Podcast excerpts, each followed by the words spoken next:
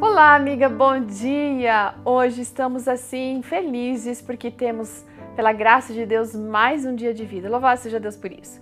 Hoje a nossa história foi encaminhada pela Brenda Lima. A Brenda é casada, ela tem uma filha e trabalha na Secretaria de Educação lá em Manaus.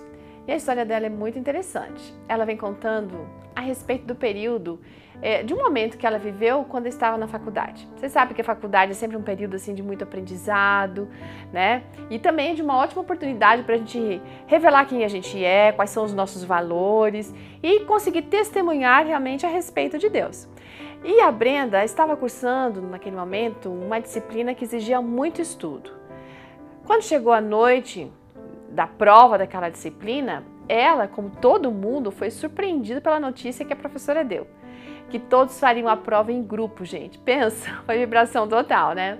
Ela e o grupo dela se reuniram, perceberam que as questões estavam difíceis, mas eles estavam assim confiantes. Aí, um colega da equipe falou o seguinte: escuta, pega logo aí uma cola de vocês, as apostilas, os exercícios anteriores, e aí a gente vai respondendo. Aí a Brenda ficou surpresa porque todos estavam com uma cola escondida em algum lugar do corpo. Ela ficou olhando para cada um da equipe assim, ficou pensando: ah, ah, a gente não vai colar não. A prova não é de consulta e nós vamos fazer de acordo com o conhecimento que a gente tem. A gente vai deixar em branco aquilo que a gente não sabe responder. Naquela hora, menina, olha, todo mundo da equipe olhou para ela assim com uma cara de descontente, né? E até com raiva.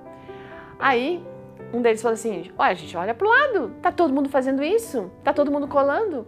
A professora tá vendo, aliás, acho que ela nem tá vendo, e ela nem se importa também. Mas a Brenda foi firme na decisão de não colar e ela pediu que eles guardassem as colas. Aí eles começaram a responder as questões da prova. Sem perceber, gente, eles responderam todas as questões, sem olhar para apostila alguma, sem fazer cola nenhuma. Entregaram a prova.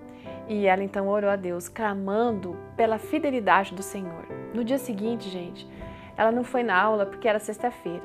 No sábado de manhã, quando ela estava indo para a igreja, ela viu uma mensagem no celular e dizia assim: Brenda, você não acredita! Tiramos a maior nota da prova. Nós somos os únicos que não colamos e tiramos a maior nota. Obrigada por nos ensinar que é possível sim fazer o certo. Gente, olha que show de bola! A nossa amiga ela ficou tão feliz e agradecida porque ela pôde perceber para qual lado o coração dela estava inclinado. Sabe, às vezes são as circunstâncias da vida que mostram pra gente de que lado a gente está inclinado. Se é para fazer aquilo que é correto ou para fazer aquilo que não é correto. Lembra do povo de Israel? Eles também tiveram várias oportunidades em decidirem fazer aquilo que era correto e aquilo que não era correto. E lá em Josué 24, 23, tem um texto que deve servir de inspiração para você e para mim, que diz o seguinte: Então agora joguem fora os deuses estranhos que estão com vocês e volte-se é, de coração para o Senhor. Sabe, amiga, a nossa inclinação é muitas vezes para fazer o errado, mas se Deus está aqui conosco, nós faremos as melhores escolhas. Deus abençoe você nisso. Um ótimo dia e até amanhã. Tchau.